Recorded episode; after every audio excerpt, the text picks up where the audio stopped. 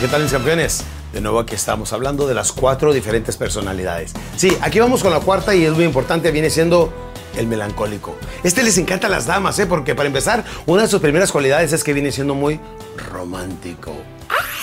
¡Qué emoción! Es que todas las mujeres son románticas y los hombres no sabemos ser románticos. ¿Verdad, damas, que les gustaría que su esposo fuera más romántico? Así es que si ustedes que me están viendo, coléricos, trabajadores, productivos, líderes, empresarios, bájenle cuando lleguen a casa. Necesitan ser más hogareños y, cariñosos, por no decir mandilones. De veras. Llegando a casa tienen que ser más románticos. No hay mujer a la que no le guste que el marido sea más romántico, o el hombre que ella ama, o su querido amante, o lo que sea, que sea bien romántico. Pero a veces los hombres somos tan prácticos. Fíjense, la psicología demuestra que el hombre da amor para, para recibir sexo y la mujer da sexo para recibir amor. Así es que debemos de tomarnos un tiempo porque recuerde lo que dice la ley de la correspondencia. Nos dice la cantidad de amor que recibimos corresponde perfectamente a la cantidad de amor que nosotros primeramente damos. Así es que el melancólico le va muy bien con su señora. Híjole, es más, lo espera en las tardes cuando viene caminando. Allá viene bajando la loma y ella sentada ahí viéndolo. ¡Ay, ahí viene mi marido! ¡Qué emoción! Mi amor, aquí estoy. Y el otro, sí, ya te vi. Apúrate, mi amor. Voy a todo lo que da. Y con unos pasitos así bien lentos, tranquilos. Porque es un tipo mucho, muy tranquilo él. Y la señora muy emocionada, nomás lo ve. De veras, la falda se le hace yo-yo. Nomás lo ve. ¡Ay, viene mi viejo! Y, le dice, mi amor, ¿sacaste para la renta? Y el otro, malo para ganar dinero. No, mi amor, pero te hice otro poema. Y ella, ¡ay, qué emoción! Ya está la falda de yo-yo. Claro que sí, ¿sabes por qué?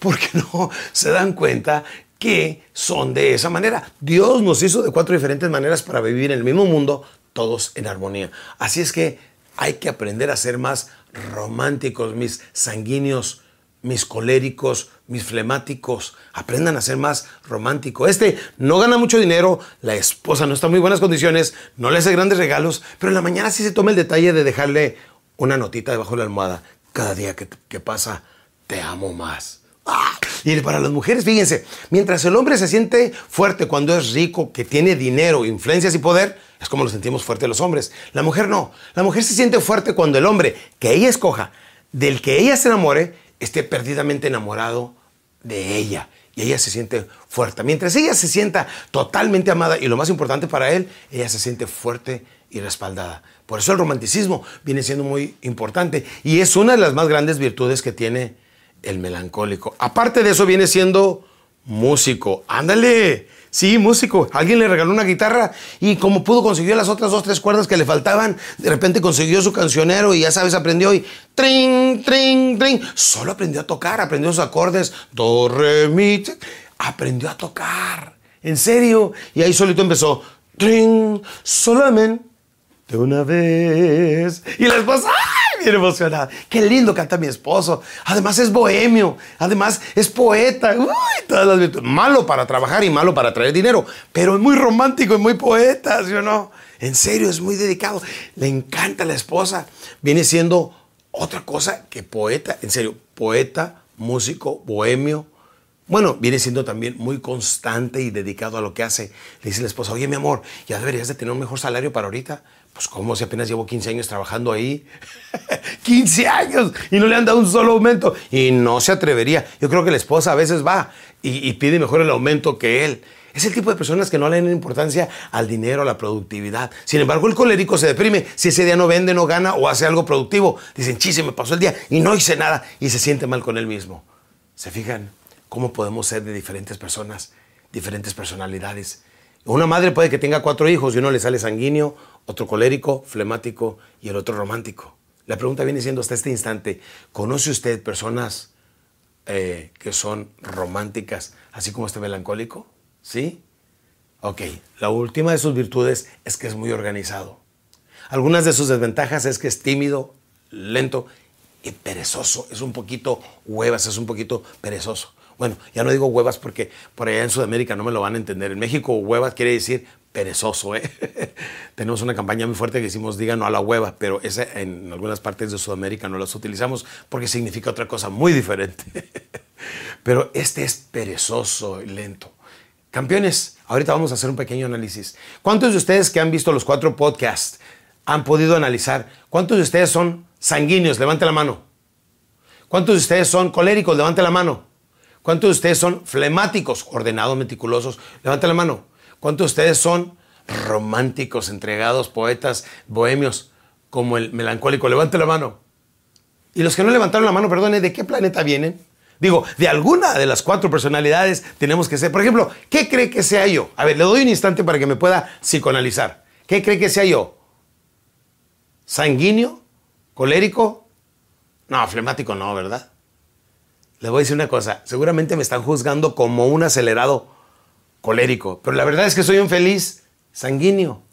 La realidad de las cosas es que a los 13 años fui adoptado por una familia norteamericana y mi padre me decía que tenía que hablar, trabajar y conducirme como la persona que tanto quisiera ser. Y yo pensaba que los gringos, que los güeros eran muy inteligentes. Nada, después cuando ya tenía gente gringo trabajando para mí me di cuenta que son igual de tarugos que, que todo mundo, ¿sí o no? En serio, bueno. Pero él me dijo, tienes que hablar, caminar y comportarte como ellos. No, no es cierto, campeones. Por mucho tiempo yo fui un acelerado colérico que lo más importante para mí era la productividad.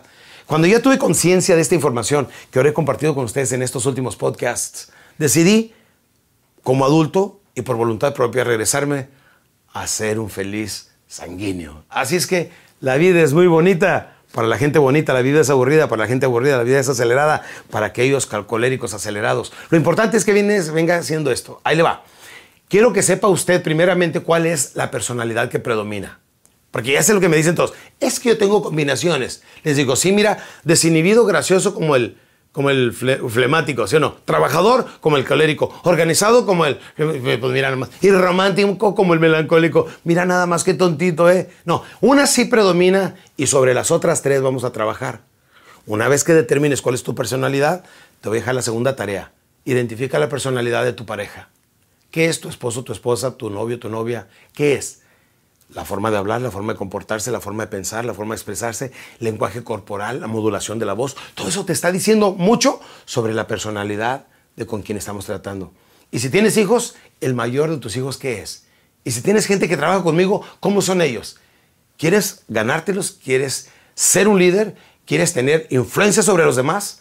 Necesitas saber con quién estás tratando para que tengas de un grupo de personas que sean especializados para diferentes cosas. Saca a vender al colérico, saca a hacer relaciones públicas al flemático, saca al, al, melancólico, llévalo a que lleve la contabilidad. Cada persona para cada posición tiene que ir de muy de acuerdo con la diferente personalidad. Así es que en este último podcast espero que verdaderamente hayan aprendido a cómo ser psicólogos en unos cuantos minutos. ¿De acuerdo? Nos vemos en el siguiente podcast donde les tengo una sorpresita muy diferente a lo que hemos tenido en los últimos podcasts. Los quiere, los bendice su servidor Alex Day y salud les deseo porque lo demás depende de ustedes. ¡Ánimo!